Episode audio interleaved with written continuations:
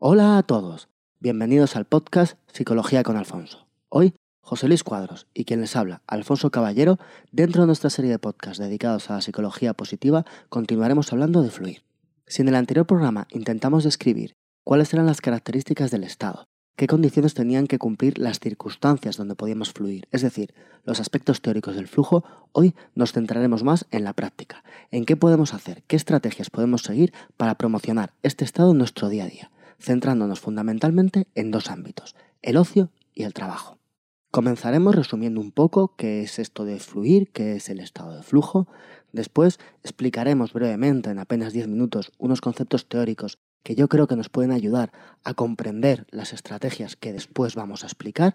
Pasaremos a explicar un poco cómo podemos incrementar el fluir en nuestro ocio, en nuestro tiempo libre, en esas actividades que muchas veces podemos elegir mucho más que, el tiempo dedicado al trabajo y acabaremos explicando un poco qué estrategias, qué métodos, qué podemos hacer para fluir un poco más en el trabajo, en esos momentos eh, donde estamos produciendo. Como siempre, si tienen cualquier duda, comentario, sugerencia, pueden escribirnos a nuestra dirección psicologiaconalfonso.com o dejar un comentario en nuestra página web psicologiaconalfonso.com, en iTunes, en iVoox. Sin más, les dejo con el podcast, espero que les guste.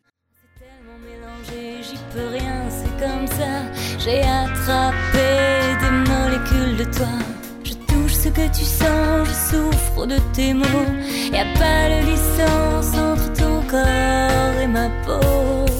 Si tu es l'envers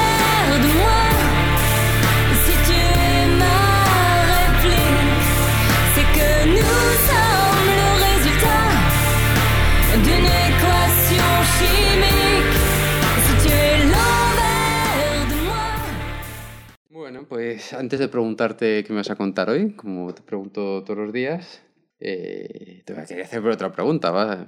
¿Tú vas a ir a las JPod? ¿Son aquí en Madrid? Pues sí, sí, espero, espero ir el primer fin de semana de octubre. El primer fin de semana de octubre, sí.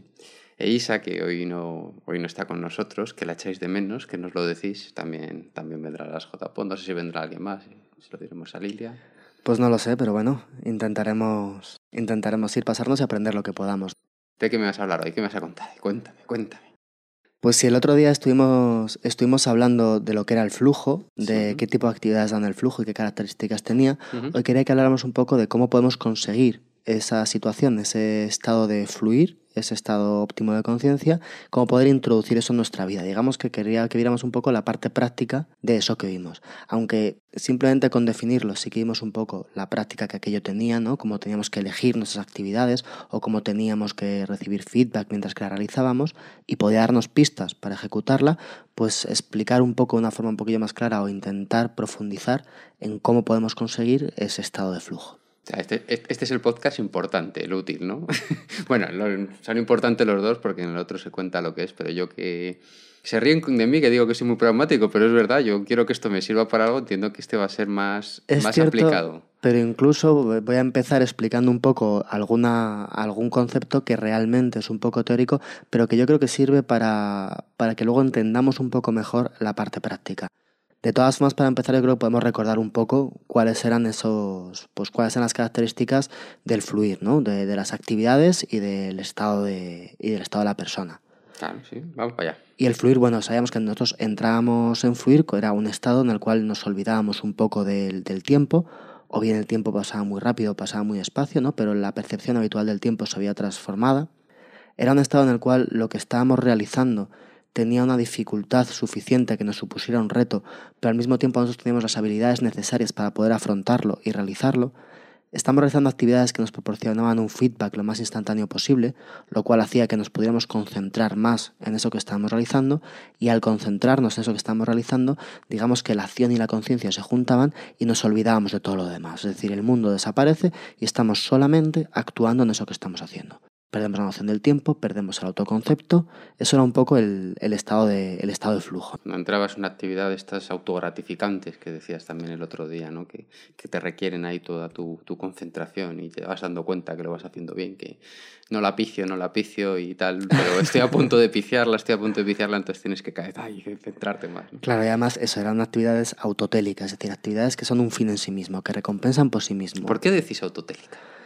No conozco a nadie que conozca la, lo que ¿Quién? Por favor, si alguno conocéis el significado de la palabra autotélica, decídmelo. Hacedme quedar mal, pero no conozco el significado de la palabra autotélica. Me juego una cena que no está en el diccionario de la RAE. No está en el diccionario. Pues no la, uséis autotélica. De la RAE. pero bueno, pero cuando queremos definir algunos de estos conceptos, pues a veces tiramos de. Autotélica es que. De los viejos idiomas. Es que es un fin en sí mismo. Esto era un poco lo que podíamos, lo que podemos considerar una actividad de flujo. Uh -huh. Entonces, que hacía un poquito esbozo de cómo piensa Csikszentmihalyi, que al fin y al cabo es quien ha hecho esta teoría, en cómo está estructurado un poco, pues, eh, cómo funciona nuestra conciencia, ¿vale? Nosotros. Para él, la conciencia, que es todo aquello que entra en nuestro campo, a lo cual prestamos atención, todo eso entra a formar parte de lo que él llama nuestra conciencia, es decir, mis problemas, mi pasado, mis experiencias, mi memoria, lo que me sucede ahora mismo, todo aquello que yo tengo acceso sería uh -huh. mi conciencia. Y mi conciencia estaría formada por la atención, es decir, hacia dónde yo presto atención, por el conocimiento, lo que yo sé, por la memoria y bueno, podríamos incluir pues procesos cognitivos, en realidad más o menos lo que todos entendemos por conciencia, ¿no? Es decir, yo soy consciente de una situación, yo soy consciente de lo que me pasa cuando realmente soy capaz, estoy prestando atención a lo que me sucede, cuando tengo conocimiento sobre lo que me sucede, cuando yo veo todo eso. O sea que yo puedo elegir, puedo elegir dirigir mi atención por ejemplo, hacia algo que está pasando, hacia algo que, que sucede a mi alrededor, puede eh, A veces elegimos y a veces no. Si de repente hay un ruido muy grande, tu atención se va a centrar en ese ruido, uh -huh. pero tú eres consciente de ese tú ruido. Eres consciente. Bueno.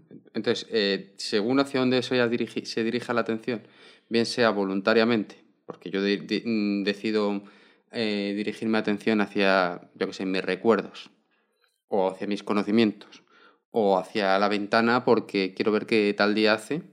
O sea, nuestra conciencia utiliza la atención, dirige la atención en una dirección u otra, ¿no? La atención es una parte de nuestra conciencia. Vale. Además es una parte que es limitada. Es, es, sí, eso está claro. Es decir, la atención es una cosa que no es infinita. Yo puedo prestar atención a un número determinado de sucesos en un momento determinado. Y según avanza el día, cada vez es menos. En general, ¿no? Es como el recuerdo de números, se ha experimentado mucho y realmente pues, son unos siete números más menos dos lo que uno puede recordar. ¿Ah, sí? Si esas unidades sencillas las hacemos un poco más complejas, podemos recordar algo más, pero hay una cantidad determinada de bits de información, digamos, que nuestra atención puede captar. Más allá de ahí, no podemos. Vale. ¿Vale? Entonces, dentro de esto que estamos diciendo que nuestra conciencia, la atención es una parte de ella, uh -huh. una parte muy importante porque que no permite estar en, el, estar en nuestro entorno, ¿verdad? Pues Csikszentmihalyi considera esta atención de alguna forma como una energía psíquica. Como ¿Cómo? realmente es. Energía psíquica, toma ya. Como esto suena un poco esotérico, ¿verdad? Sí, eso suena a otro tipo de, pro de programas, ¿no? Como realmente, es decir, es lo que yo puedo emplear para hacer cosas, para recordar cosas, para tener un proceso cognitivo, para, es decir, yo para cada cosa que yo quiera tener en mi conciencia, tengo que gastar una parte de mi atención. Entonces, entenderla como energía nos puede dar una imagen más clara de ese manejo que tenemos de la atención. Podemos considerar que algo que nos distrae de lo que queremos nos hace perder energía. Y algo que nos concentra en lo que queremos nos hace ganar energía o no perderla. Vale. Es por esto que hacer este paralelismo. Y, y, entiendo yo que lo ideal es tener toda tu atención centrada en tu meta. En aquello que quieres. Y eso era el estado de flujo cuando lo definimos, ¿no? Que si el estado de flujo era ese en el cual tenías toda tu atención centrado en la actividad. Eh, era así, ¿no? Exactamente. Es Entonces decir, por eso Csikszentmihalyi entiende esa atención como energía, le da algo prioritario en todo esto uh -huh. y hace que manejar esa atención pues realmente va a ser muchas veces la base de lo que vamos a hablar. Uh -huh. O sea que podemos entender la atención como una ventana eh, que la podemos dirigir hacia distintos sitios. Podemos dirigirlo hacia Quizá igual interior. mejor fijarla más que como una ventana, igual como un foco. Como un foco, sí. Yo puedo tener un foco muy grande que enfoque un gran número de cosas, Ahí o puedo yo. tener un láser, ¿no? Que me va a enfocar solo una cosa muy pequeña. lo que iba a decir yo, una ventana panorámica. Ah, pero claro, si tengo una ventana muy chiquitita, pero voy justo a la raíz del problema, Claro. pues nada me distrae. Exactamente. y me voy justamente al problema. Entonces, cuando hablamos de tener atención, es, se refiere que cuanto más atención, más pequeña es la ventana y más eh, está dirigida justo al foco del problema. Exacto. Y además esa ventana se puede dirigir no solo hacia el exterior, sino que también se puede dirigir hacia el interior, hacia nuestra memoria. Hacia nuestro conocimiento, hacia lo que nos ha pasado. Acuerda, si, si eres capaz de acordarte de lo que te pasó la última vez que intentaste meter el micro en la mesa de mezclas de esta forma, pues Requiere un esfuerzo y una atención. ahorras un ratito antes de preparar el podcast. También, también es verdad. Vale. Entonces está claro que lo importante es ser dueños de nuestra atención y dirigir nuestra atención solo hacia lo que nos interesa, porque si eh, diriges la, la atención a varias cosas, pues al final se va a montar un follón ahí y no vas a atender a una cosa ni a otra. Exacto. Esa es la idea. ¿Qué es lo que sucede? Que en muchas ocasiones eh, nos puede, nuestra atención se puede distraer. Yo puedo tener en la cabeza cosas que no me están dirigiendo hacia donde yo quiero. Yo puedo tener un problema y tenerlo en la cabeza y no quitármelo, ¿verdad? Sí, sí, pasa mucho. Entonces, todo esto es lo que James Hay definiría como entropía, eh, Entropía, toma ya. como entropía psíquica, es decir, desorden. Si la entropía mide el desorden, ¿verdad? Pues la entropía psíquica sería el desorden psíquico. Es decir, el hecho de no ser capaz de prestar atención a lo que yo quiero, sino que de repente entra algo que me quita atención. Entra otro problema que me quita atención. Y además yo me voy enfadando, lo cual me quita más atención. Y además de tener estos dos problemas y que yo me estoy enfadando, eso hace que encima me distraiga aún más, me quita más atención. Digamos que ese desorden nos estaría quitando esa atención que necesitamos para otra cosa. Y aquí llamamos quitar atención como dispersarla, ¿no? Eh, te- tener atención a muchas cosas es no tener atención a nada. Exacto, de ahí que sea un poco como la energía, ¿no? Y tener atención a muchas cosas es tener desorden. Y desorden en física es entropía. Por eso usáis la misma palabra los psicólogos. Exacto. Sin embargo, otra para definir el orden que sería negentropía. Toma ya. Pero bueno, lo que vendría a ser precisamente es ordenar esa atención, ¿de acuerdo? O todo aquello que nos lleva a ordenar la atención y al mismo tiempo que la atención estuviera centrada en nuestras metas, ¿vale? Y ahí es donde entraría el estado de flujo. Vale. Entonces, simplemente tenemos la conciencia, dentro de la conciencia, la atención, el conocimiento, la memoria, los procesos cognitivos. Ahí la atención le vamos a dar un, vamos a darle una prioridad alta en todo esto. Y aparte de esto tenemos el desorden y el orden, ¿de acuerdo? De los procesos psicológicos, dentro de que la atención se dirija hacia nuestras metas o no. Vale. ¿Tú eres consciente que según la termodinámica se tiende al estado de máximo desorden El universo mi- el estado de máximo y mínima desorden. energía? A, ver, a ver cómo lidiáis los psicólogos con esto. Bueno, tendremos, en efecto, tendremos que hacer un esfuerzo precisamente para combatir ese desorden. Bueno, bueno. Pero bueno, ver, si estamos aquí mucha hablando teoría, que... mucha teoría por ahí. Pero aquí hemos, ¿no? hemos visto un poquillo, ¿no? Y hemos dicho un par de veces o tres que claro, que cuando yo centro mi atención en mis metas y cuando yo no centro la atención en mis metas, estoy generando orden o desorden y eso pues hace que mi atención, mi atención se dispersionó. Pero claro, ¿cuáles son nuestras metas? ¿No? Es decir, aquí estamos hablando de metas y en general nosotros vamos a considerar dentro de esta teoría tres metas distintas, que además yo creo que vamos a ver muy claramente. Una primera meta serían eh, las metas, digamos, genéticas, es decir, eh, la supervivencia, el placer, ese tipo de metas, sin duda alguna las tenemos.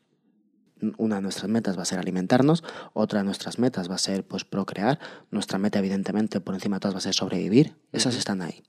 Unas cuantas metas digamos que están a ese nivel. Y luego tenemos otra serie de metas que vienen dadas digamos por nuestra sociedad. Nosotros donde vivimos, pues tenemos una serie de metas que vienen impuestas, que bien mantienen el orden social o que bien simplemente nos hacen vivir en algo tan necesario como es en compañía de otras personas. ¿Qué es lo que sucede? Que entre medias de estas dos tendríamos lo que realmente estaríamos tratando aquí, que son nuestras metas propias, las metas que nosotros mismos nos fijemos y que tendrán que ser distintas tanto de esas biológicas como de esas sociales. No significa que erradiquemos las otras dos, ¿eh? Sino que aquí vamos a tratar de esas metas que nosotros mismos nos pondremos y que elijamos. Sí, vamos, que una, una meta genética es procrear y puede que mi meta propia sea procrear con aquella. Pero en cualquier caso, es decir, eh, no solamente tendremos que tener estas metas. Si tenemos solamente esas metas, digamos que todos estos, todos estos metas eh, genéticas o naturales, si queremos llamarlas, Sí. Nos van a dar un placer. Cuando hablamos de metas sociales, muchas veces nos van a orientar quizá un poco más hacia el poder, la situación social, ¿verdad? Es decir, cuando yo cumplo esas metas. Pero bueno, eso son partes del ser humano. Aparte que completarlo con un desarrollo propio. Ahí es donde encajaría las metas que uno mismo se ponga. ¿no? Vale. Ahí es donde luego hablaremos que podríamos englobar la personalidad autotélica, es decir, aquella que es capaz de ponerse sus propias metas. Autotélica. Es decir, si yo soy capaz, esto es también muchas veces, ¿no? De cuando a lo mejor hablamos de, de meditación o cuando hablamos de todo este tipo de, pues de filosofías, que realmente es centrarse un poco y digamos que conseguir saber lo que uno quiere más allá de lo que eh, su cuerpo, su base biológica quiere, más allá de lo que la sociedad quiere de él. ¿no? En, en ese camino es donde encontraríamos el flujo, porque hemos dicho que son actividades que de por sí son gratificantes, es decir, que yo elijo como buenas para mí. Vale, pues entonces hemos dejado claro lo que son las metas. ¿Por qué son importantes las metas? Si te he entendido bien, las metas son importantes porque en función de si yo estoy dirigiendo mi atención hacia las cosas que me llevan a mis metas o no lo estoy haciendo, Me sentiré bien o mal. me sentiré bien o mal y estaré generando desorden o no estaré generando desorden. Ese desorden precisamente me hace sentir mal, ese orden me hace sentir bien. Y el orden este es el que me lleva al flujo, porque Que estoy llevando mi atención a lo que a mí me importa. Exacto. Así es, eh, se puede simplificar así. Yo creo que sí. Cuanto más simple, mejor. es que esto es complicado, ¿eh? Un poco, pero bueno, sobre todo quería que cogiéramos un poco esto porque en ocasiones, mientras que estemos aquí hablando, a veces hablaremos de energía, a veces hablaremos de atención, a veces hablaremos de... Y tener un poco esto en la cabeza pues nos puede venir bien. Vale, bueno. Pero bueno, vamos a lo práctico, que es lo que queremos. Sí, lo primero que queremos hacer es si nosotros queremos eh, fluir eh, en la mayor medida posible. ¿de acuerdo? Ya hemos creado un estado que no se puede forzar, se puede ayudar a ese estado. Es decir, lo que nos vamos a intentar hacer va a ser poner cuantos, o sea, cuanto más ayudemos a este estado, mejor. Otra cosa es que yo no puedo decidir, pues ahora voy a entrar en flujo. Venga, aquí ya está. ¿Vale? Entonces, lo primero, si nosotros queremos saber dónde, cuándo podemos intervenir para entrar en flujo, para fluir, lo primero que tenemos que hacer es qué hacemos, a qué dedicamos nuestro tiempo. Si no sabemos a qué dedicamos nuestro tiempo, no vamos a saber realmente dónde podemos intervenir para fluir. En general, cuando se ha estudiado a qué dedicamos nuestro tiempo, dejar dos clasificaciones, ¿vale? Una primera es una parte de nuestro tiempo lo dedicamos a las actividades productivas, otra parte de nuestro tiempo lo dedicamos a actividades de mantenimiento y otra parte de nuestro tiempo lo, dedicam- lo dedicamos a actividades de ocio, ¿vale? Sí, Actividades productivas entre el 25 y el 60%. Toma ya. Esos son los parámetros que se han estudiado de acuerdo con todo Depende esto que vimos país, de- del método de muestreo de experiencias y tal. Estos son datos fundamentalmente de Estados Unidos, aunque no solo de Estados Unidos. En cualquier caso, como la jornada de ocho horas, con sus matices, que, ya sabemos que los hay, ¿verdad? Está más o menos extendida. Eh, es una cultura occidental, pues bueno, se puede parecer mucho a lo que tenemos aquí. No obstante, estamos dando una horquilla de 24-60%, simplemente para que veamos, ¿no? Actividades de mantenimiento entre el 20 y el 40%, y actividades de ocio entre el 20 y el 40%. A ver, eh, sinceramente, o sea, estos porcentajes dicen poco. Bueno, te sabes, te das cuenta que te puedes dedicar un tercio a cada cosa. Más o Al menos. final, ¿no? Esta es la idea. Depende y de la además tenemos persona. otra clasificación que nos va a decir un poco más. Ahora te digo por qué te estoy comentando esto. Otra cuestión de otra clasificación que podemos hacer son según eh, cómo son o cuál es la motivación de lo que realizamos. Nosotros dedicamos más o menos un tercio de nuestro tiempo a hacer lo que tenemos que hacer. Es decir, aquellas cosas que tienen una motivación extrínseca. Hago esto porque socialmente es necesario, porque es mi mantenimiento personal y lo necesito para vivir, no realmente porque sea lo que quiero hacer, lo que decida. Hay otra parte que es lo que queremos hacer, es decir, realmente lo que tenemos es una motivación intrínseca. Y hay otra parte que realizamos porque no hay nada mejor que hacer. Y esto de media viene a ser un tercio de ese tiempo del que estábamos hablando, de cosas que hacemos. No sé, que haciendo así una simplificación muy, muy burda. O sea, yo salgo de casa un tercio de las veces porque tengo que salir de casa. un tercio de las veces salgo pues porque que- quiero salir de casa, porque queda con alguien, me apetece ir a correr o quiero ir a la FNAC a comprarme un libro, lo que sea.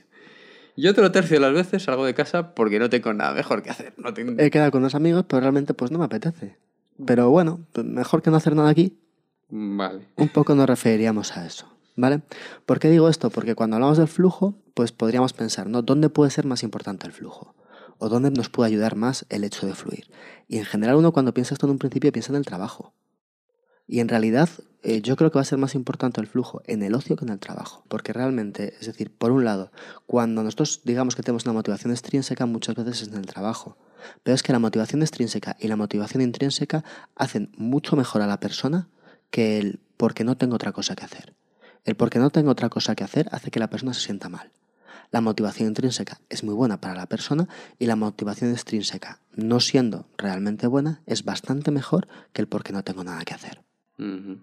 Y todo esto entra, o sea, todo esto entra dentro de la felicidad esta de que había tres tipos de felicidades, el placer, la vida con sentido y... La buena vida. Esto entraría dentro de lo que llamamos la buena vida. la vida con sentido era la tercera, la segunda era la buena vida. ¿no? La buena todo esto entra dentro de la, de la, de la buena vida, dedicarte a lo, que, a lo que se te da. Dedicarte a lo que se te da bien y, a ser posible, fluir en las actividades que realizamos. Pues ya me ha quedado claro por qué son importantes las, las metas, saber los tres tipos de metas que hay. Estoy de acuerdo contigo, las metas genéricas, genéticas, las de la sociedad y las metas mías propias, ¿no? Que, eh, me ha quedado claro que es importante saber cuáles son tus metas para ver si tu atención se dirige hacia tus metas, porque si no se dirige tu atención hacia tus metas, cada vez pues estarán más desordenados tus pensamientos y no vas a fluir. Y una vez que y una vez que, que, está claro esto, tienes que ver qué actividades vas a hacer. Y, bueno, lo que me, me, está quedando claro que un tercio de las cosas es porque las tengo que hacer yo voy a trabajar porque tengo que ir a trabajar. Aunque me guste mucho mi trabajo, como digo yo, si no te pagan, la mayoría de la gente no, no trabajaría.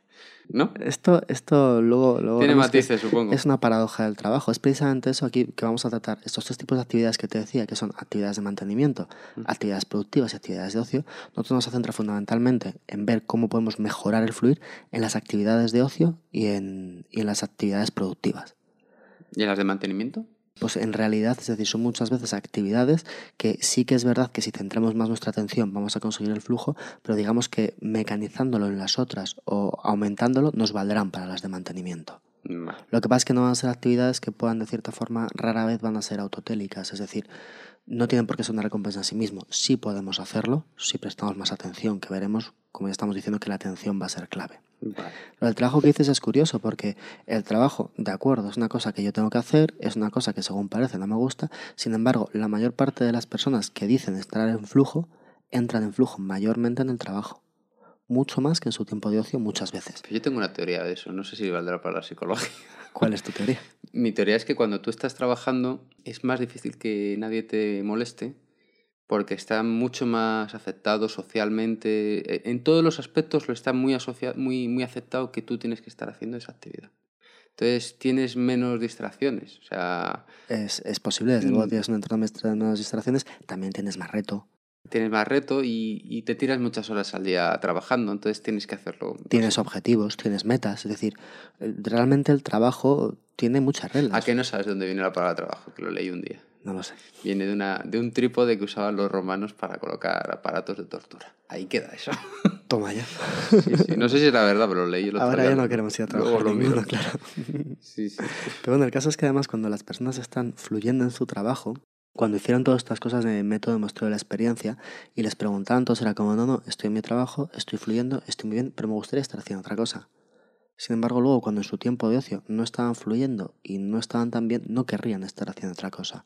Esto es un poco, luego veremos la paradoja que tiene el trabajo cuando hablamos del trabajo y el flujo que tiene ahí su... Supongo, que también dependerá de cuántas horas tienen de trabajo y cuántas horas tiene de ocio una persona.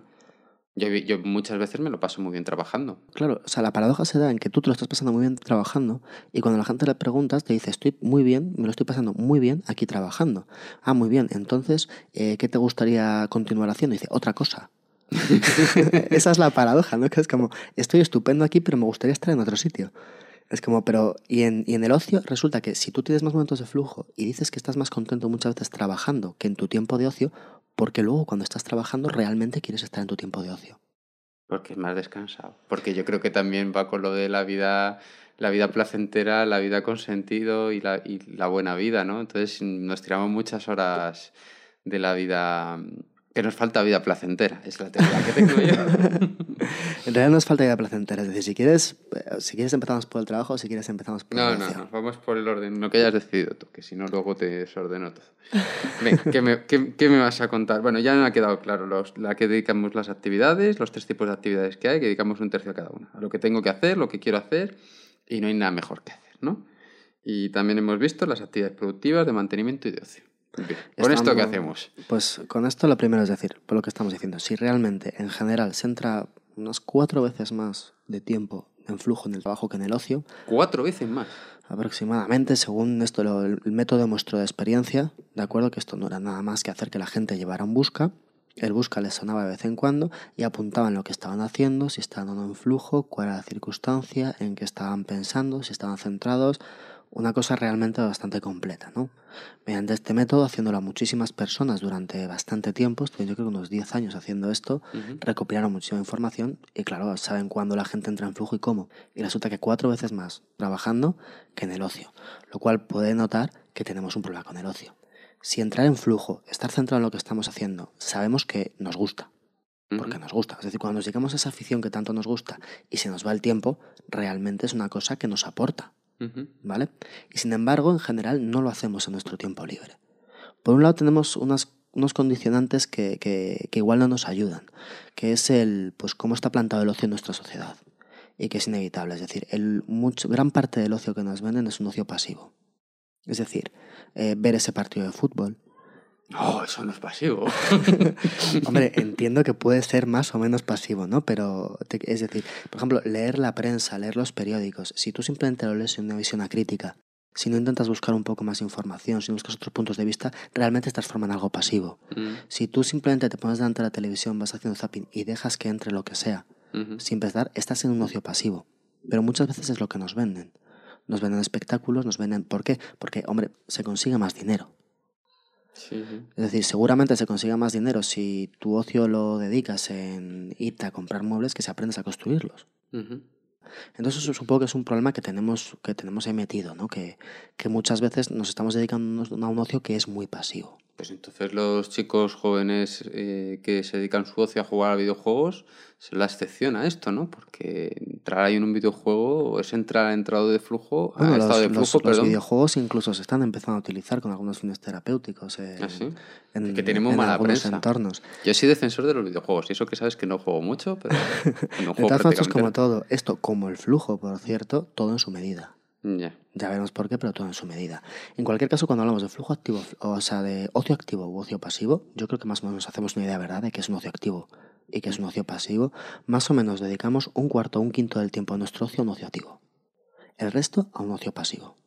Aquí no entramos entre esas paradojas, es decir, si el ocio activo nos, nos hace disfrutar más que el ocio pasivo, ¿por qué dedicamos más tiempo al pasivo que al activo? Porque estamos cansados. Porque estamos cansados. Esto puede ser. Yo, yo lo veo clarinete. Tú pones una persona después de toda la semana haber, eh, eh, haber echado sus 45, que no digo 40, porque todo, mucha gente echa más horas, trabajando con tensión y tal y cual, tú ponle luego ocio activo. Pero también tenemos otro problema, decir, estamos más cansados, veremos que esto muchas veces más que estar cansado es que no conseguimos superar de alguna forma una energía de activación para comenzar a hacer eso de ocio activo.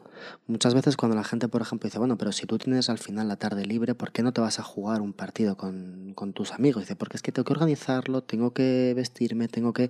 Ese inicio, casi siempre que vamos a realizar una actividad activa, nos requiere un inicio que no es especialmente provechoso o divertido, eso nos, nos, frena mucho. De todas formas, respecto a esto de que estamos cansados, es cierto, pero por ejemplo, ya desde, desde hace mucho tiempo, eh, los psiquiatras, algunos eh, psicoanalistas y posteriormente estudios se han dado cuenta, por ejemplo, de que para las personas eh, era un día duro el domingo por la mañana, cuando, por ejemplo, no tenían un típico compromiso religioso o una actividad planeada. Y resulta que el domingo por la mañana el ánimo de las personas decaía y no se encontraban bien fundamentalmente porque no tenían que hacer. El domingo por la mañana, si tú más o menos has descansado el sábado, has tenido esa posibilidad, digamos que no estás cansado. Y aún así, muchas veces te dedicas a un ocio pasivo en vez de afrontar un ocio activo. Bueno, puedo aceptarlo. Yo los domingos por la mañana estoy muy a gustito, pero... que, que, que no quito que no haya que tener un ocio pasivo. pero igual una proporción eh, 3 a 1 o 4 a 1, pues no es la, no es la apropiada.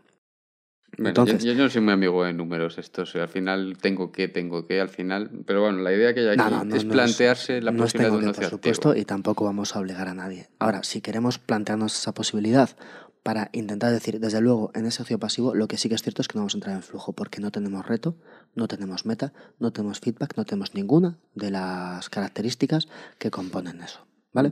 Entonces, si nosotros lo que queremos es in- introducir de alguna forma actividades en nuestra vida que nos permitan eh, fluir, lo primero que tenemos que hacer es conocer cuáles son las actividades que nos gustan o en las cuales realmente vamos a poder fluir personalmente, que cada uno será unas distintas. Nuestras metas que decíamos. Cada uno tendrá sus gustos, sus aficiones o lo que quiera conseguir o con lo que disfrute realmente. Para esto, ¿qué podemos hacer? Lo que hemos dicho muchas veces y que está bien, llevar un diario. Llevar un diario cada día viendo las cosas que realmente nos gustan o no nos gustan, las cosas que queremos o no, o no. Porque muchas veces no prestamos atención, es decir, hacemos cosas que, bueno, están dentro de nuestro ocio, estamos muy acostumbrados a hacerlas y sin embargo realmente luego no hemos disfrutado de hacerlas. ¿Vale? Es decir, reflexionar sobre lo que vamos a hacer. Y si antes hablábamos de que todo esto se ha estudiado con el método de muestreo de experiencias, ahora que casi todo el mundo tiene un móvil con que puede poner cinco alarmas cuando quiera, pongámonos cinco alarmas a lo largo del día, veamos qué estamos haciendo cuando suena esa alarma que he puesto de forma aleatoria y miremos si realmente lo que estoy haciendo me gusta o no me gusta, si quiero o no quiero hacerlo, si estoy empleando bien o mal mi tiempo para mis metas, para mí. O sea, eso es una, una técnica que tú propones para que las personas sean más conscientes de cómo. ¿En qué actividades tengo yo que intentar promocionar precisamente para conseguir fluir? Las que me gustan directamente, con las que disfruto. Y también cuáles no. O sea, en el fondo ser más consciente de, lo, de, de que si estás haciendo lo que tú quieres día a día. ¿no? Pues eso es verdad, porque a mí muchas veces me pasa que los fines de semana, entre compro- compromisos de distinto tipo, me llega el domingo por la tarde y me encuentro. Ahí va. ¿Qué, qué- Eh, ¿Qué es lo que yo quería hacer? qué es de lo que yo quería hacer, efectivamente? ¿Qué, qué hay de lo mío? Entonces vemos que, claro, hay que, hay que priorizar lo que uno quiere hacer y lo que no. Esto tendrá que ver con las metas y tendrá que ver con cómo uno se estructura. Pero bueno, Hay si mucha más o menos- presión también ahí. Sí, sí, y muchos compromisos. Y cuidado, esto no significa que dedicamos todo a esto. ¿eh? Ujú, También tenemos, decir, el ocio pasivo también está muy bien, también hay que hacerlo. El que tumbarse a descansar es estupendo. Es decir, esto no, lo uno no quita lo otro. ¿Vale? Entonces, si más o menos tenemos. Ya tenemos hemos visto el diario con las cinco alarmas del móvil para darnos cuenta de si el diario, por un lado, y por otro lado, hacernos las cinco alarmas del móvil alguna vez, algún día, ¿no? Claro. Estos de ocio. Tres, cuatro días, si lo hacemos tres, cuatro días segui- seguidos, eh, intentamos, por ejemplo, empezar un, un viernes y acabar el lunes, cinco días. Tenemos dos, dos días, tres días de trabajo, dos días de descanso, ¿no? Si, si el fin de semana no trabajas. Y más o menos nos podemos hacer una idea, una imagen de cómo es más o menos nuestra, nuestras actividades. Sí. Cuáles nos gustan, cuáles no nos gustan, para elegir en cuáles me voy a centrar más o cuáles me voy a centrar menos. Una vez que elegimos esas actividades que más me gustan, ¿de acuerdo? Lo que tenemos que hacer pues será intentar potenciarlas. Por un lado vamos a encontrar unas cuantas actividades que de por sí están, digamos, diseñadas para dar flujo. Son todas aquellas que podemos decir que se parecen un poco a un juego. Que se parecen un poco a un juego me refiero que de alguna forma tienen reglas, un contexto claro. Es decir, que yo sé lo que tengo que hacer, sé cómo tengo que hacerlo, es decir, todo esto que hablábamos el otro día. En todas esas actividades me va a resultar muy, me va a resultar muy fácil, o bueno, muy fácil no, más fácil entrar en flujo. ¿Qué es, ¿Qué es lo que sucede? Que vamos a intentar también pues, hacer eso. Cuando nosotros detectemos que es esa cosa que nos interesa o esa cosa que nos gusta, vamos a intentar de alguna forma estructurarlas de tal forma que sepamos exactamente qué tenemos que hacer. Entonces da igual que sea algo físico, realizar un deporte, hemos descubierto que hacer un deporte nos gusta y primero queremos vencer esa energía de activación, esto por supuesto nos va, a costar, nos va a costar siempre un esfuerzo. Tanto mantener la atención sobre lo que realizamos como vencer eh, esa resistencia que uno tiene a iniciar algo que le gusta. Que además nos ha pasado a todos, es decir, a todo, yo que sé, a una persona que le guste mucho el tenis, los primeros 10 minutos de jugar al tenis dudo que le encantaran. Sí. Sería como, vaya, vaya mierda pelotita, este palo para que lo quiero y, y yo ahora tengo que dar a... Claro, al principio cuesta. Hay que vencer esta resistencia para conseguirlo. Tener eso en mente nos va a venir bien. ¿Vale?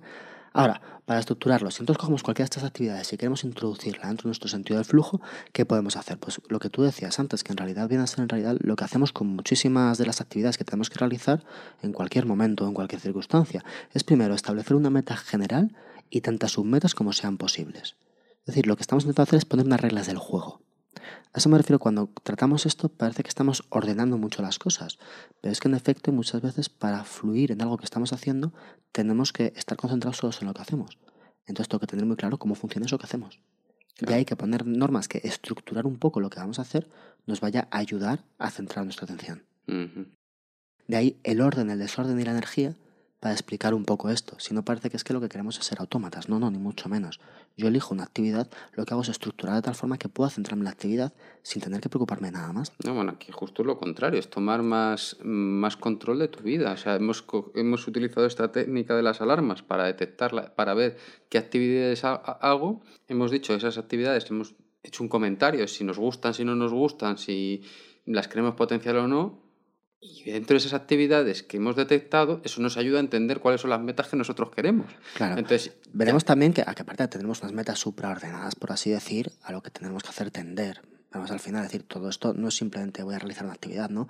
Sino, si la actividad está en orden con lo que uno quiere en general, siempre va a ser mejor. luego lo que te decía es eso, que me parece que es justo lo contrario. O sea, que claro, pero ¿qué es lo que tomar más control de tu vida. Claro, pero una vez que hemos decidido esas actividades, en muchas ocasiones nos va a venir muy bien estructurar esa actividad por supuesto, actividad que elegimos, pero estructurarla, es decir, vamos a descargarla de estar pensando en el instante cómo tengo que hacer las cosas. Mejor que ya sepamos esto. ¿vale? Si uno juega al ajedrez, mejor no tener que estar pensando cómo mover el alfil cada vez que hago un movimiento. Te lo aprendes. Mejor saber las normas, claro, saber cuál es el contexto, saber cuál es la meta, saberlo ya. No tengo que pensarlo, ¿no? Entonces, para eso, pues es esto. Es decir, si nosotros primero cogemos esa meta que tenemos, en lo que consiste la actividad, si es correr, a lo mejor es correr 10 kilómetros. La dividimos en submetas, ¿de acuerdo? Tanto la meta como las submetas tienen que ser accesibles, ya sabemos. No me puedo proponer algo que sea imposible de realizar. Porque si no, no entro en flujo. Si no va a ser complicado, te vas a frustrar. y además mucho, ¿no? Luego, encontrar, ¿vale? Maneras de medir el progreso, ese feedback. Sí, eso lo hablamos. Entonces necesitamos, si yo voy a planear hacer esto porque he visto que es lo que me gusta y quiero entrar en flujo en esto, a ver si puedo medir cómo progreso en esto. Porque si no me va a ser complicado mantenerme. ¿Por qué? Porque tendré nuevamente que ceder esa atención que estoy prestando a lo que estoy haciendo, la voy a tener que sacar para ver si lo estoy haciendo bien. Que el feedback sea fácil. Te, te cronometras con cronómetro, te compras una báscula o, o algo así. Por ejemplo, a partir de ahí, y aquí viene el esfuerzo personal, concentrarnos en lo que estamos haciendo. Si estoy corriendo, me concentro en correr, en mis músculos, en lo que hago, en cómo respiro. O sea, yo he decidido que estos 20 minutos voy a estar a esto. Cualquier cosa que me venga a la cabeza la voy a quitar porque yo he decidido hacer esto. No solo eso, además me voy a centrar en lo que estoy haciendo de forma, es decir, en este mismo instante. Hacerlo bien. Es decir, vamos a intentar fijar nuestra atención exactamente a eso que hacemos. ¿Vale? Es decir, no solamente en general, estos 25 minutos estoy a esto. No, no, pero además de estar a esto, estoy a esto realmente, concentrarme. Por supuesto, eh, tendré que practicar. Hay aparte, pues lo que hablamos el otro día, el mindfulness, artes marciales, el deporte, ese tipo de cosas, claro, pueden ayudar porque uno de sus objetivos es fijar nuestra atención. ¿Cuántos podcasts van a pasar antes de que nos, me habléis del mindfulness que habláis tanto Isabel y tú, Dios mío? Igual, igual no tanto, pero bueno, eso es meditar. Sabemos todos lo que es meditar, más o menos hemos oído hablar de ello. O sea, la meditación, ¿qué es lo que nos hace? Centrarnos en una sola cosa. Toda la mente en una cosa. Y además una cosa pequeña, un pequeño paso. Si estamos corriendo, cada paso, centrarme en cada paso, ver cómo se mueven mis piernas, ver cómo se mueve el cuerpo, eso es centrar la atención. No solo centrar la atención en tengo que llegar aquí. Bien. Exacto, es decir, controlar todo eso, ¿no?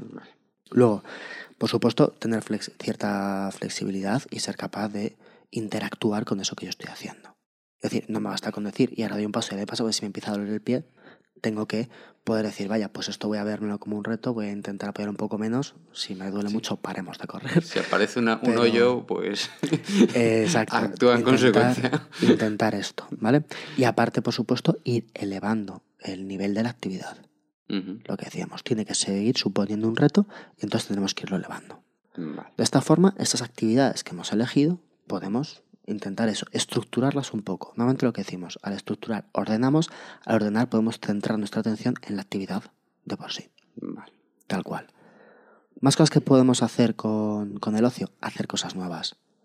Precisamente, es decir, es que estamos viendo que habrá unas actividades en nuestra vida que tengamos flujo, aparte iniciar nuevas cosas siempre nos va a permitir de alguna forma o nos va a dar un poco más de acceso al flujo porque porque a priori voy a tener retos fácilmente. Si yo inicio una nueva habilidad, va a suponer a priori un reto para mí. Entonces, eso me va, me va a suponer el poder entrar en ese estado de flujo. Todos sabemos que cuando aprendemos algo hasta que lo controlamos, muchas veces realmente estamos concentrados, realmente estamos, y ya cuando lo controlamos, cuando lo sabemos hacer perfectamente, nos puede costar más, ¿verdad?, llegar a ese estado de flujo.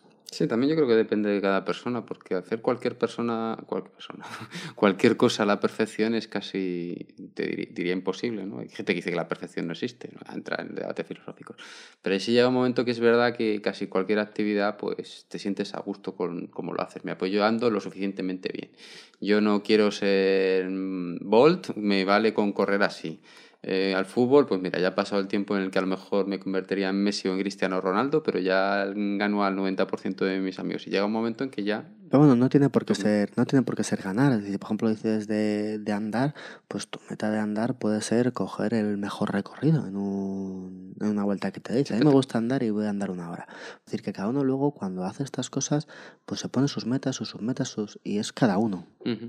Es decir, si, si yo tengo una actividad que es más o menos, es decir, que, que, la puedo realizar, pero que es una actividad que realizo sin más, para transformarla en una actividad de flujo, de alguna forma tengo que ponerme metas, tengo que ser capaz de llegar a esas metas y me tienen que implicar.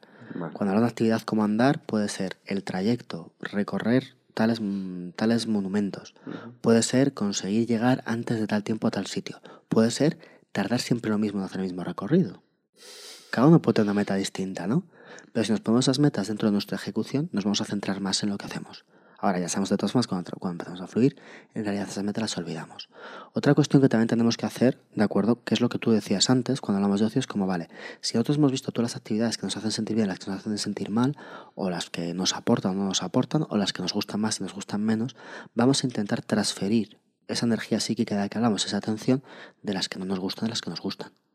Sí, parece, parece obvio. Parece obvio, pero igual no lo hacemos siempre. No. Por ejemplo, a Eso da para otro podcast, ¿no? por ejemplo, a mí, me gustan mucho las series de televisión, me pueden gustar mucho. Y si yo veo un par de episodios de una serie que me gusta mucho, estoy muy contento y muy feliz. He hecho un ocio realmente. Puede ser un ocio pasivo, pero a mí me gusta, disfruto y además descanso. Ahora, si me veo siete episodios o diez episodios, igual no acabo tan contento. Es que hay algunas que enganchan mucho. Y aún así no acabas contento después de ver. Es decir, puedes acabar ansioso porque quieres ver cómo acaba. Eso puede suceder. La palabra es ansioso. Pero en realidad igual no acabas contento, ¿no? Pues igual transferir un poco de atención de ahí a otra cosa nos puede venir bien. Nuevamente no es eliminar todo el descanso, todo el ocio pasivo, todo el, sino priorizar un poco y ver cuándo sí, cuándo no. Muchas veces cuando nosotros necesitamos decir concentrar nuestra atención para hacer una cosa, esto nos va a costar. Hemos dicho que tenemos que vencer una energía de activación, ¿no? También va a estar bien siempre que intentamos tener un hábito en eso que vamos a hacer. Porque ese hábito nuevamente va a hacer que esté estructurado y que nos sea más fácil concentrar la energía. ¿Vale? Es decir, es muy difícil llegar a casa después del trabajo y salir a correr. Sí, no, eso es todos decimos que no hay que pensarlo. Pero cuando, ya lo has hecho, cuando ya lo has hecho cinco días, ya es más fácil. Sí, no te lo plantes. Vale. O al principio, al revés, planteármelo. Recordarme durante el día y cuando llegue a casa vas a ir a correr. Vas a ir a correr, vas a ir a correr. Al principio, de alguna forma, centrar tu atención en eso, tenerlo presente para luego hacerlo. ¿No? Como sea, pero esto nos puede, pero esto nos puede servir.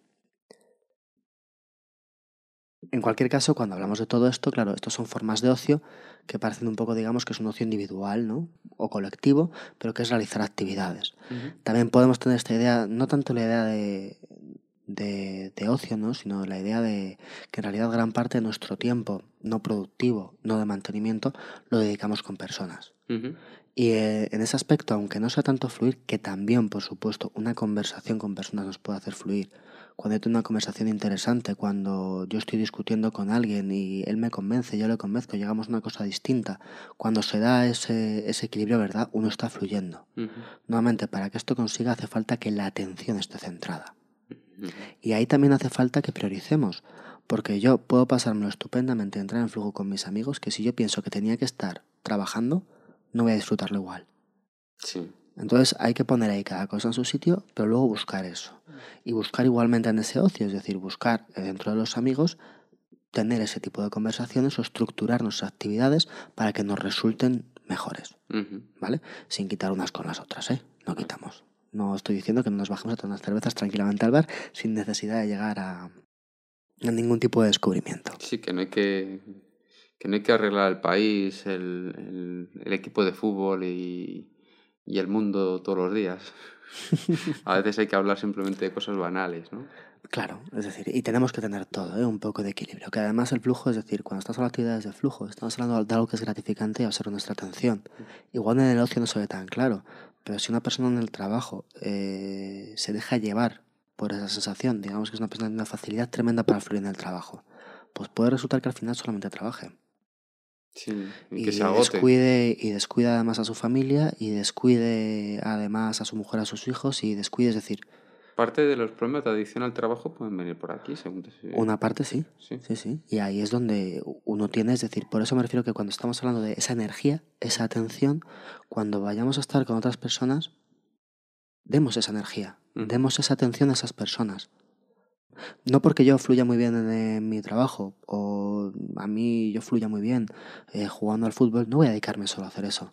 De hecho, dedicando esa atención, prestando esa atención, cogiendo ese hábito de centrar nuestra atención en lo que hacemos y dedicándolo a las personas con las que queremos estar, también vamos a conseguir ese fluir. Sí, además esa persona lo tiene muy fácil, porque si recuerdo, si no recuerdo mal del último podcast, las personas que más a menudo entraban en flujo tenían más facilidad de entrar en flujo. Porque estoy entrenando mi, mi capacidad de ordenar esa energía, de ordenar esa atención hacia lo que hago. Vale, vale, vale. Mm, Muy interesante, muy interesante. Entonces, hemos visto un poco el ocio, pues vamos con el trabajo. Bueno, sí es verdad que mañana, hoy es domingo, sí, mañana, mañana hay que fluir. mañana hay que fluir también. Esto es lo primero que teníamos, lo que hemos comentado antes, ¿verdad? La paradoja del trabajo. La gente realmente fluye más eh, en el trabajo que en las actividades de ocio, sin embargo quieren huir de ese flujo que tienen. Esto, eh, hay una parte de esto que yo creo que puede fácilmente ser cultural.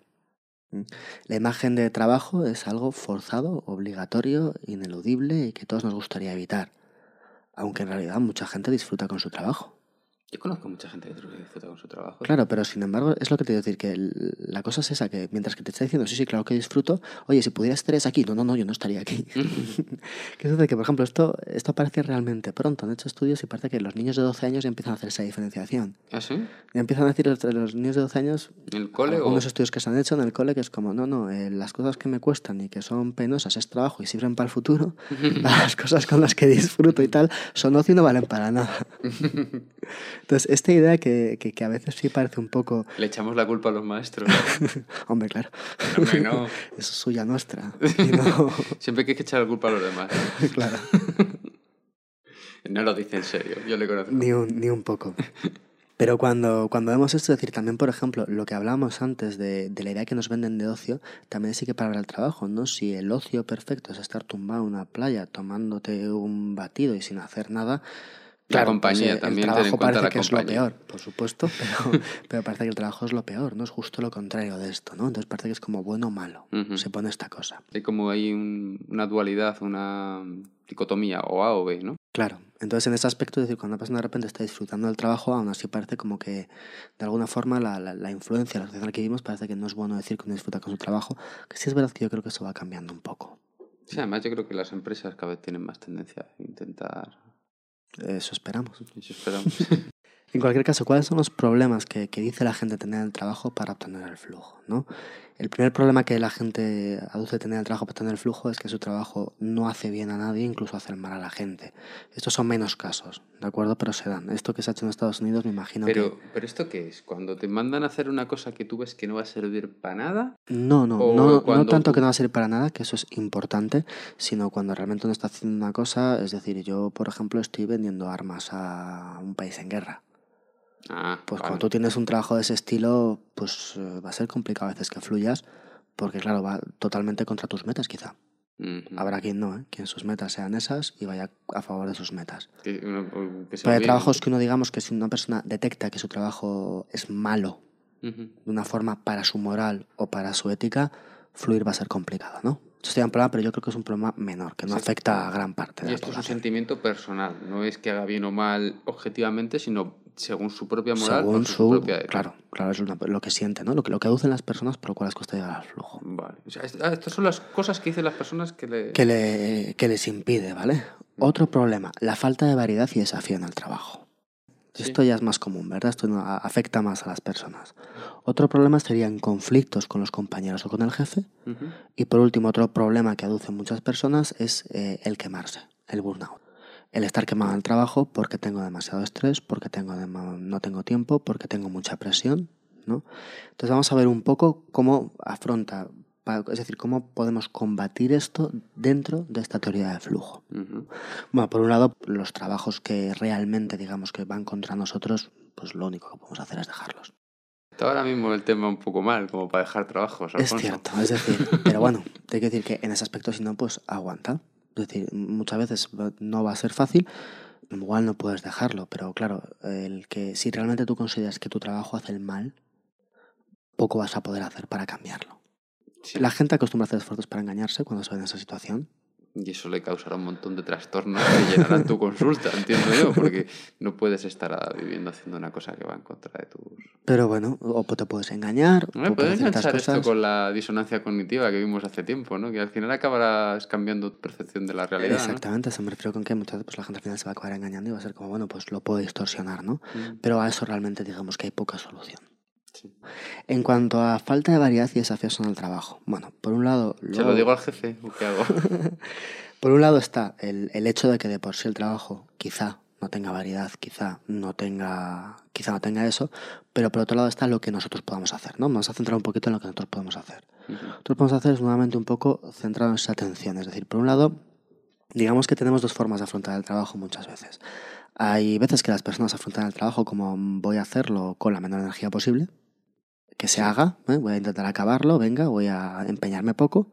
Y luego está la opción contraria, que es voy a centrarme en hacer ese trabajo. Esta va a ser la opción que necesitamos coger si queremos fluir en el trabajo. A pesar de que intento hacer... aunque no sienta que haya ninguna variedad ni ningún estímulo en el trabajo, lo que tengo que hacer es centrarme antes de decir, estamos diciendo, si no me gusta nada mi trabajo, no hay variedad, no hay estímulo. Uno de los problemas, graves problemas a los que nos enfrentamos actualmente, yo creo, es que muchas veces las personas están ocupando un trabajo que tiene menos cualificación que sus conocimientos. ¿no? Esto está empezando a pasar mucho si, si, hay mucho si hay mucho paro, como es el caso, claro, la, cada vez se piden trabajadores más cualificados para hacer tareas que requieren menos cualificación. En ese aspecto muchas veces es muy complicado encontrar ese equilibrio entre las habilidades de uno y el desafío de la tarea. Sí, claro, tienes un doctor en biología molecular repartiendo, yo qué sé, que sin ánimo de ofender a ninguna persona, sino que son que son trabajos para los que quizá no... Sí, es decir, que no, ni para lo que has preparado ni que te suponen ese reto, porque no, es para lo que tú estudiaste, lo que a ti te interesa o para lo que tus habilidades están orientadas. ¿no? además lo va a hacer fatal, mucho peor que otra persona que sí está orientada a ese trabajo. O sea, tú tienes que estar en un trabajo que sea adecuado a ti. Pero bueno, poniéndonos en el caso de que en efecto no puedo elegir el trabajo, como es el caso bastante habitual, y no es quizá el mejor momento de, de, intentar cambiar porque esto no me gusta, ¿qué podemos hacer? Pues primero, centrarnos en la tarea. Es decir, eh, centrarnos en la tarea, intentar ver cada paso de esa tarea, intentar mejorar la tarea. Centrarnos en cada paso en cada paso, decir, lo mismo que hemos dicho antes, decir, yo, bueno, yo estoy haciendo esto, lo primero es, es esto importante, es esto necesario, ¿quién lo necesita? ¿no? Preguntarnos un poco. Y si esto es necesario, ¿se puede hacer mejor? ¿Puedo mejorar esta tarea? ¿Puedo aportar un poco más? Puedo, porque ya aquí ya tengo una meta, que es mejorar esto.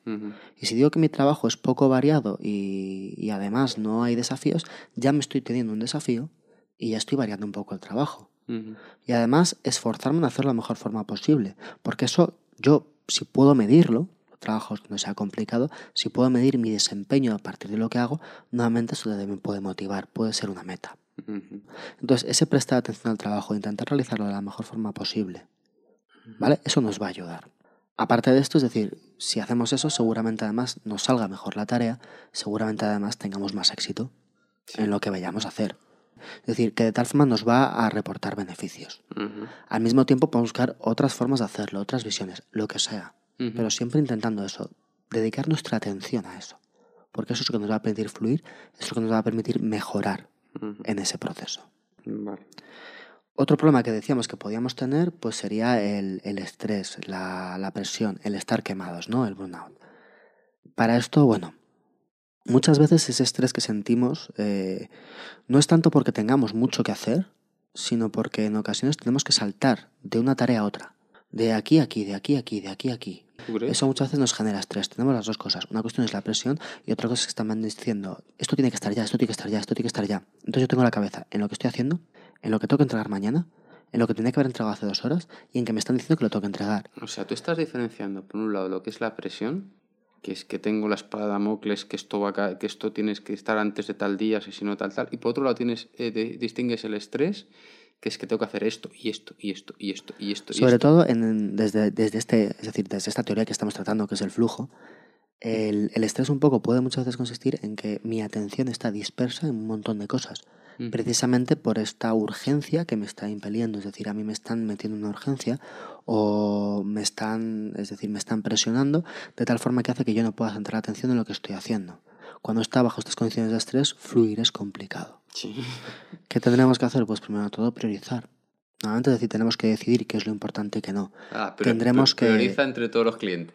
Tendremos... es que, claro, es muy difícil. Sí, sí. Es decir, no estamos diciendo que esto se puede hacer, pero estas son las estrategias que podemos adoptar. De todas formas, claro está, para esto del estrés, para hacer tareas, hablaremos largo y tendido. Aquí estamos hablando solamente desde esta teoría del flujo. Sí, esto va para varios podcasts, entiendo yo. O sea, y para libros y ensayos y...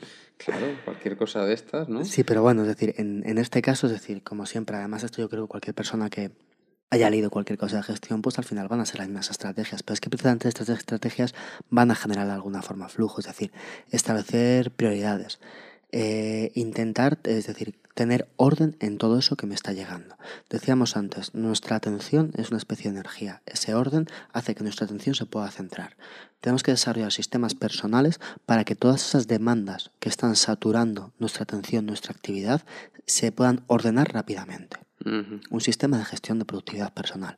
Cada uno tendrá el suyo. El que quieras, pero que, pero el que quieras, pero que seas capaz de toda esa, todo eso que te está requiriendo atención, ser capaz rápidamente de delegarlo, de posponerlo, de realizarlo, sin saltar de una cuestión a otra.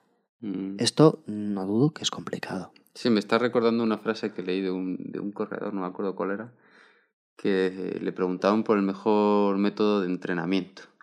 Y el, el, hombre contestó, dijo, el mejor método de entrenamiento sea, es cualquiera que se siga.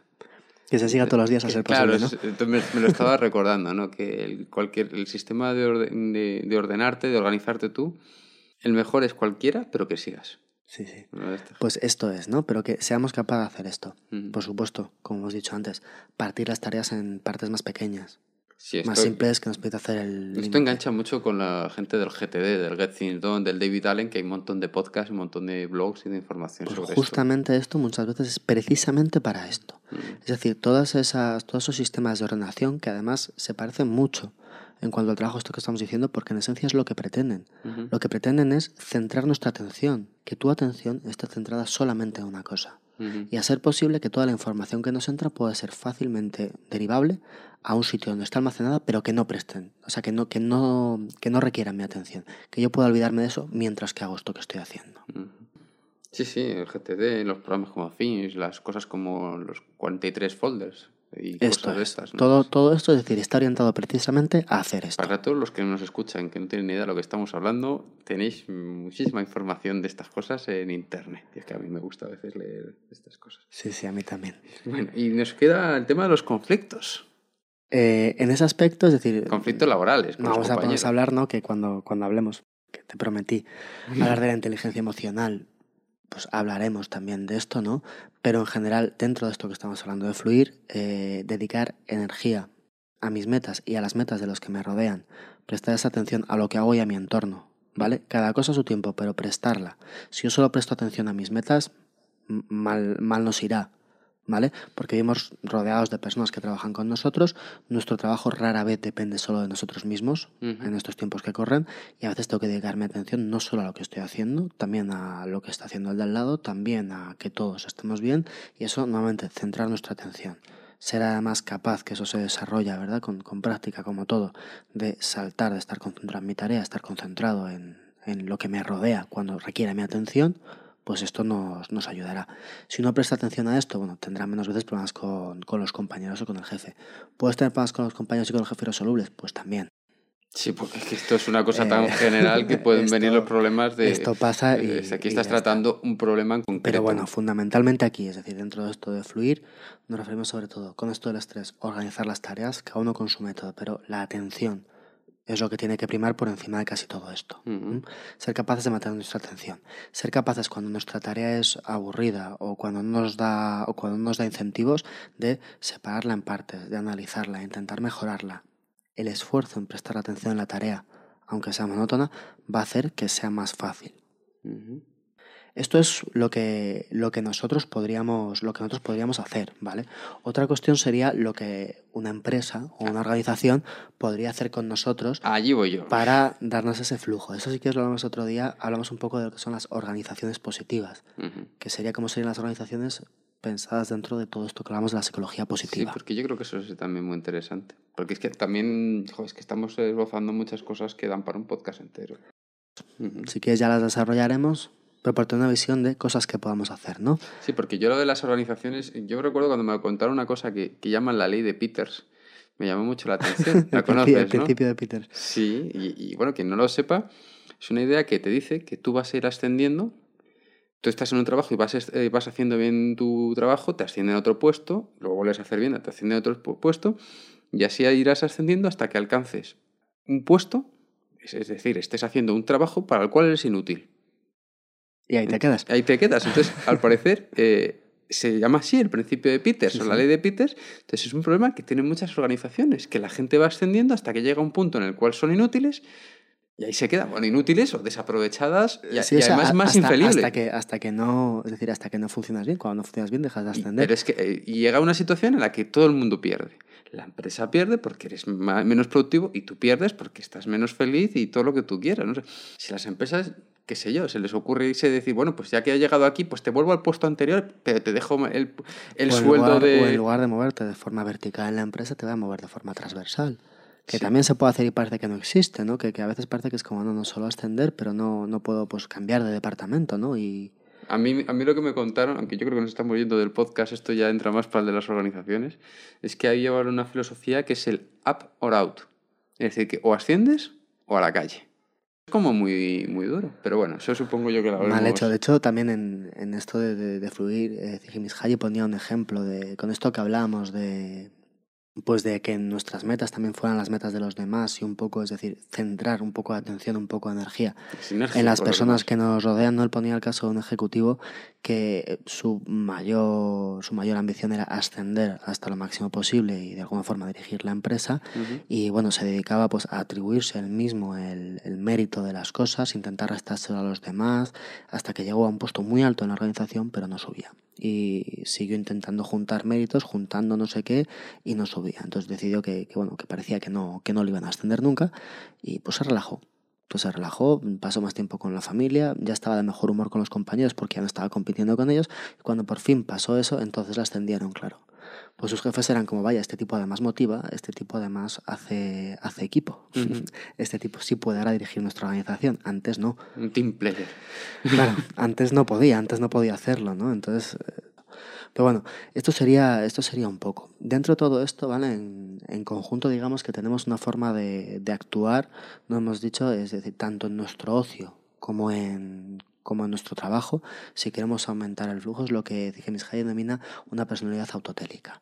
Es decir, que nos pongamos nuestras metas, que dentro de nuestras metas eh, seamos capaces de sentirnos inmersos en las actividades que realizamos para conseguirlas, que prestamos siempre atención a lo que está sucediendo y además que podamos disfrutar mientras lo estamos haciendo.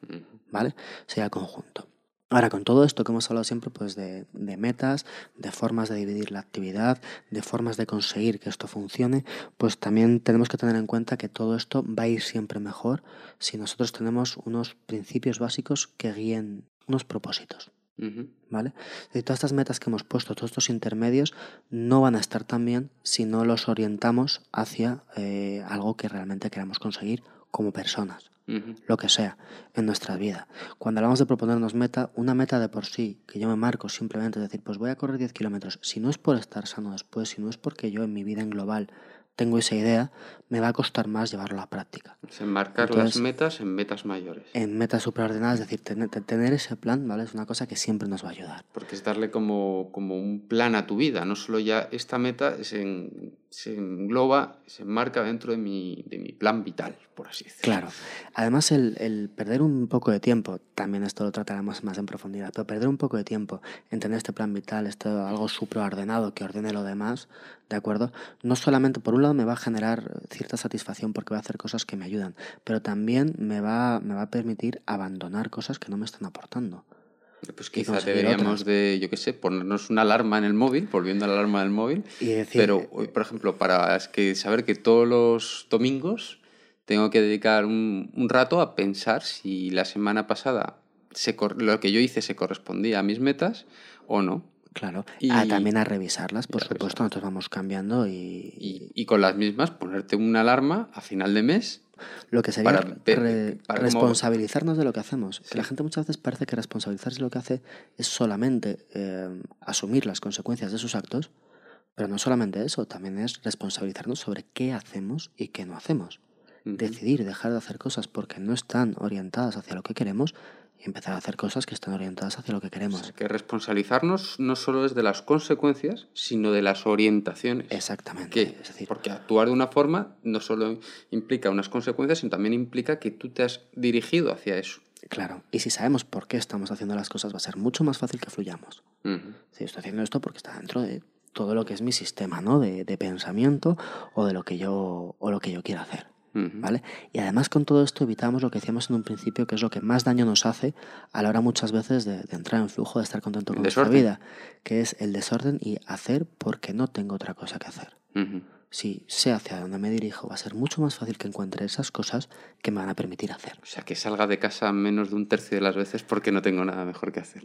Y aparte de esto, y en último término, también asumir que siempre, siempre, siempre va a, hacer, va a haber cosas que tengamos que hacer aunque no queramos hacerlas. Sí. Esto nos va a pasar siempre. Cuando, si intentamos que todo lo demás pase, estar más orientados, tener esas metas, buscar implicarnos en nuestra actividad, centrar nuestra atención, tener esa motivación, va a ser más fácil que sobrellevemos esas tareas, que por lo que sea no queremos hacerlo, pero además no está de mal que nos esforcemos un poco en querer hacer eso, ¿no? Lo que se decía siempre de si no haces lo que quieres, quiere lo que haces. Pues esto no nos va a venir Pero eso nada tiene un mal. peligro. ¿eh? A mí me pasó en, en un trabajo que, mm, que tuve en la anterior empresa que de repente me mandaban a hacer cosas que te estaban, estaban relacionadas con... Esa era ingeniería, pero tenía alguna relación con temas de calidad. Y como a mí no me gustaba nada, pues intenté quitármelo de encima lo antes posible y hacerlo muy bien, no equivocarme para que no me lo mandaran otra vez. Lo hice, lo hice todo lo bien que pude y, y- y rápido y, y eficiente, diciéndome, quítate esto de encima lo antes posible, José, que, que esto no va contigo. Y la lectura que sacaron mis jefes fue, ostras, este tío hace esto muy rápido, muy bien, se lo vamos a dar más veces. Bueno, hay, bueno, pues llega un momento en el que te vas a quedar con tus jefes, pero sobre todo yo me refiero a decir, si una cosa es inevitable que la hagamos, vamos a poner buena cara y vamos a intentar sacar lo máximo posible de eso que tenemos que hacer. Es decir, yo voy a tener que hacer la declaración de la renta este año y el siguiente. Ujú. Y me puedo enfadar mucho, poco, regular. Depende si te toca devolver. Pero bueno, imaginemos que lo que sea, tengo que rellenar todos esos papeles y lo puedo odiar, pero es que lo vas a tener que hacer. Un año, otro año y otro año. Pues en lugar de odiarlo, vamos a intentar cambiar actitud y querer un poco eso que hacemos. Mm. También es verdad que cuando estemos capaces de centrar la atención más en lo que hacemos, cuando practiquemos todo esto, nos será también más fácil a veces sacar el gusto a esas cosas. Ujú. Muy bien. ¿Y qué más, qué más me cuentas? Eh, nos has- me has contado Hasta un aquí, montón de hasta cosas. aquí hoy. Esto daba para dos podcasts, por lo menos. ha ¿eh? sido práctico al final. Sí, sí, ha sido muy práctico, pero al principio ha sido muy... Al principio un poco duro.